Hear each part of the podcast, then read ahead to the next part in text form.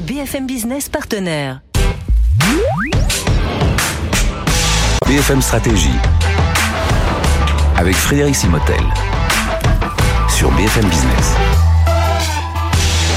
Voilà, c'est un sujet, on aimerait un jour ne plus en parler, que ça devienne la norme. C'est le sujet de la parité. Hein. Il est encore long en France comme en Europe, euh, dans le domaine des startups notamment. Il y a quatre mois, en l'occasion de la Journée internationale des droits de la femme, nous recevions sur ce plateau euh, Leïla Amidou. Euh, bonjour. Bonjour. Leïla Amidou, on vous reçoit à nouveau, directrice associée au BCG et responsable de l'initiative Women at BCG pour le bureau de Paris. Et Alexia Arès, bonjour. Bonjour. Alexia, merci d'être avec nous. Vous êtes déléguée générale de Sista. Donc, on vous recevait il y a, il y a quelques mois pour parler un peu de, de tous ces sujets.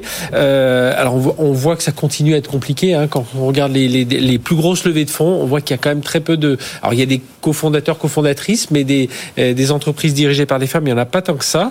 Et alors, vous avez élargi votre regard justement au niveau européen avec euh, un sommet, le Sista Summit, qui a eu lieu en juin dernier. Alors, Leïla, quel est le bilan en Europe? Est-ce que c'est le même qu'en France? Est-ce qu'il y a des pays un peu plus en avance? Dites-nous tout ça.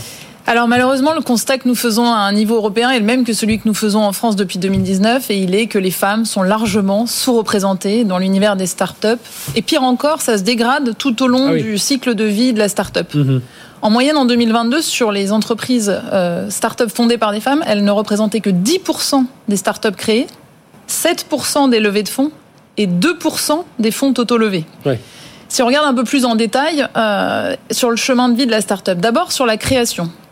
Une start-up sur quatre créée en 2022 incluait une femme dans l'équipe fondatrice, mmh. une sur quatre. Quand on s'intéresse aux levées de fonds, une levée de fonds sur quatre incluait une femme dans l'équipe fondatrice, mais 75% de celles-ci étaient en fait faites par des équipes mixtes. Mmh. Et enfin, si on regarde les fonds totaux levés, il y a un cinquième. Baisse encore. Exactement, un cinquième des fonds totaux levés qui sont allés à des startups avec une femme dans l'équipe fondatrice. Et aujourd'hui encore, les startups 100% féminines lèvent quatre fois moins mmh. que les startups 100% masculines. Et on est vraiment dans une tendance européenne. Quoi. Il n'y a, a, pas un Exactement. Pays Alors, plus... en effet, on est dans une tendance européenne, pas de vrai champion euh, de la parité.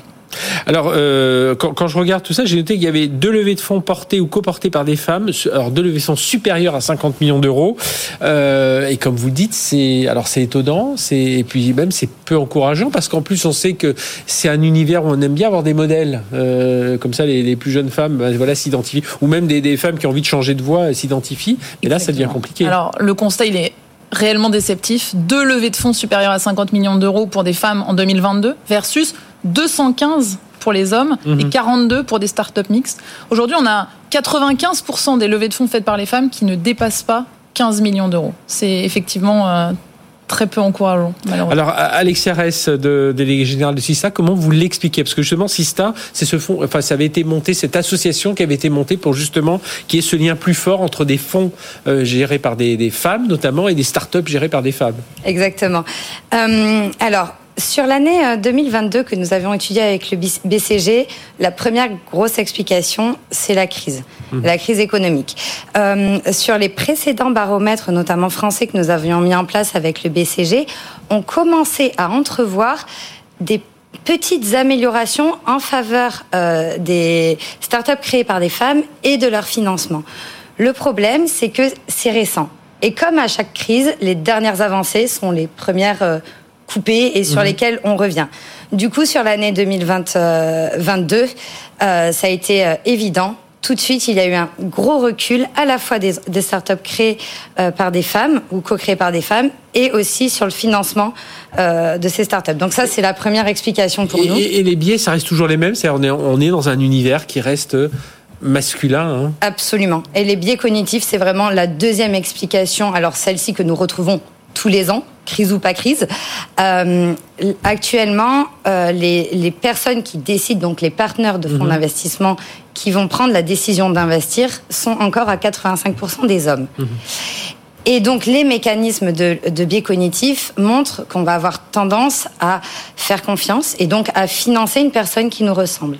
Donc il n'y a toujours pas assez de femmes partenaires décisionnaires dans les fonds d'investissement qui pourraient permettre un peu plus de parité au niveau des investissements en faveur des femmes. Et puis du coup, bah, l'effet pervers, c'est comme je le disais tout à l'heure, on n'a pas de rôle modèle. Euh, Exactement. Et tant dans les fonds que euh, dans les fondatrices. C'est-à-dire dans les fonds, donc montrer vraiment toutes les startups qui sont encore trop à la marge, les startups fondées ou cofondées par des femmes qui ont réussi, et aussi donc du coup euh, les, les rôles modèles de femmes qui ont réussi et qui. Eh ben, on en avait une chez Euraseo qui a quitté justement ce, ce fonds il y, a, il, y a, il y a quelques mois. Alors euh, malgré tout, est-ce que la situation elle, elle, est plus avancée dans certains pays, euh, Leila Amidou? Est-ce qu'on est qu'on peut tirer quelques leçons déjà de chez, chez les autres ou... Alors vraiment, on aurait aimé ouais. euh, trouver un, un champion de la parité, ouais. quelqu'un qui un pays qui se dégage. Ouais, on se dit souvent les pays nordiques Alors, sont peut-être un peu plus. Justement, ouais. c'est pour ça qu'on avait inclus la Suède dans notre scope. Ah oui.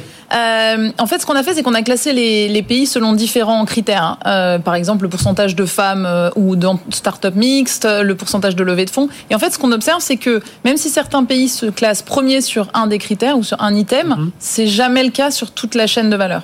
L'exemple de la Suède, il est, il est intéressant. La Suède, c'est le pays qui offre l'environnement le plus favorable pour la création. On a mm -hmm. une start-up sur trois qui inclut une femme dans l'équipe fondatrice versus tout à l'heure je disais une sur quatre au global. En plus on sait qu'ils sont très en avance dans toutes les règles sociales. Exactement. Quand, quand les femmes tombent, quand il y a les congés maternité, voilà. paternité, enfin voilà, c'est très avancé. Les femmes créent plus oui. que dans les autres pays. En revanche, dès qu'on regarde le, le, les fonds totaux levés, c'est le pays qui est le pire. C'est-à-dire qu'elles montent des boîtes, mais ensuite elles n'obtiennent pas le financement. Mm -hmm.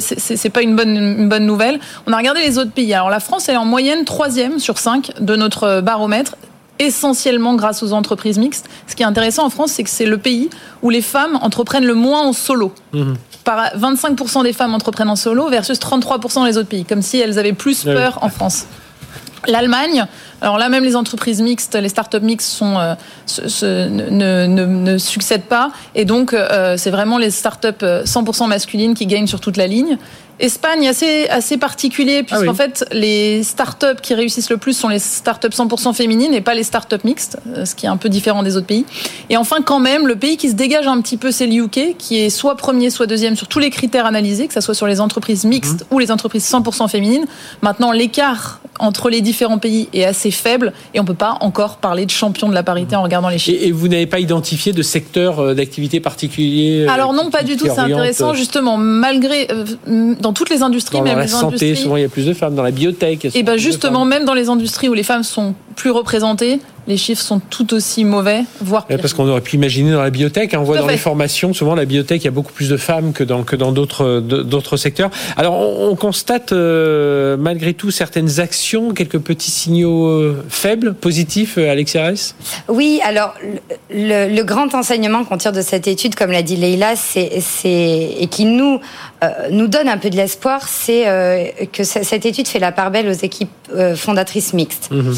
les équipes fondatrices mixtes, donc composées à minima d'un homme et une femme, en fait, lèvent quatre fois plus que les équipes fondatrices 100% féminines. Donc on pense vraiment qu'il va y avoir euh, euh, quelque chose qui va changer de ce côté-là. On sait que plus, de toute façon, au, au niveau global, c'est quelque chose qu'on a déjà étudié avec le BCG. On était venu vous voir mmh. pour ça euh, lors de notre dernière étude. C'est plus les équipes de direction sont diversifiées, paritaires, plus euh, les startups fonctionnent.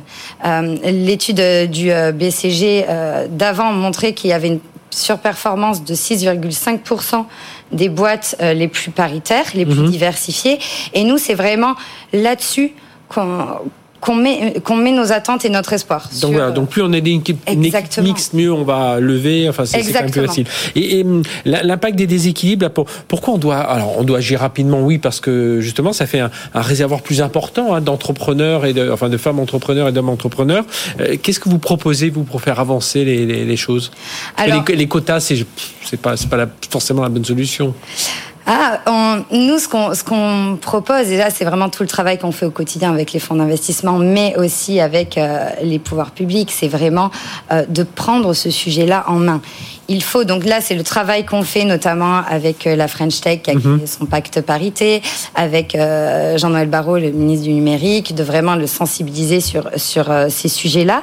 Et puis, au quotidien, euh, les fonds d'investissement, on les invite à à prendre la parité comme un, un vrai projet du fonds, oui. à l'étudier, à mettre des objectifs fixés de nombre d'entreprises mmh. à financer, portées ou coportées par des femmes, et de faire leur propre bilan pour aussi diversifier. Pour eux, c'est intéressant de diversifier leur portefeuille d'investissement.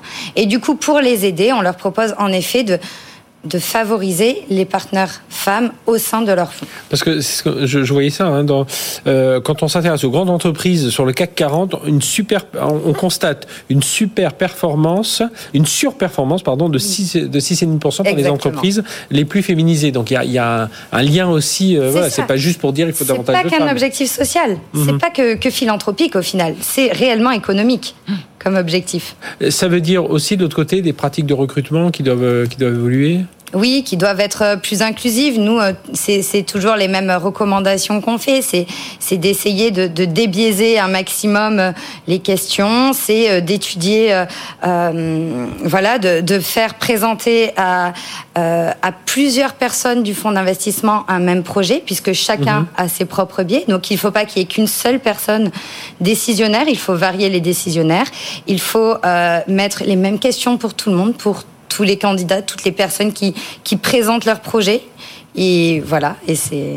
Et du coup, Leïla, pour conclure, quelle, quelles sont les actions qu'on peut mettre en place Alors bon, voilà, ouais. vient d'en donner quelques, quelques pistes. Oui, je pense que de toute façon, les initiatives comme celle par Sista, que ce soit ce baromètre mm -hmm. qui nous permet de revenir et de comparer l'évolution, puis maintenant qu'on a élargi à un niveau européen, la charte Sista, le premier summit Sista qui a eu lieu, vous le disiez oui. en, en, introduction en juin, sont autant d'actions qui mettent en lumière le chemin qu'il nous reste à parcourir. Moi, je, je suis persuadée que euh, il faut tous et toutes qu'on s'occupe du sujet et le travail sur les biais pour comprendre les racines du problème me semble essentiel. Et il faut que ça, ça arrive en complément d'incitations gouvernementales comme oui. la loi Rixin, le parc parité, qui permettront au final de favoriser des environnements plus favorables. Et puis on le dit, hein, ça commence très tôt. Hein, il faut aussi voir euh, au niveau des, des euh, comment de l'état d'esprit à créer aussi que ça, ça vienne aussi beaucoup plus tôt dans les dans les écoles, dans les collèges, voilà auprès des, des, des jeunes hommes et femmes, mais surtout femmes, parce qu'on le voit là avec ces, ces chiffres-là. Bon, on espère se revoir dans quelques mois et avoir vu quelques avancées. Merci à toutes les deux, Leïla Amidou, directrice associée au BCG, et euh, Alexia Ress, déléguée générale de Sista. Allez, on se retrouve très bientôt pour une nouvelle session BFM Stratégie.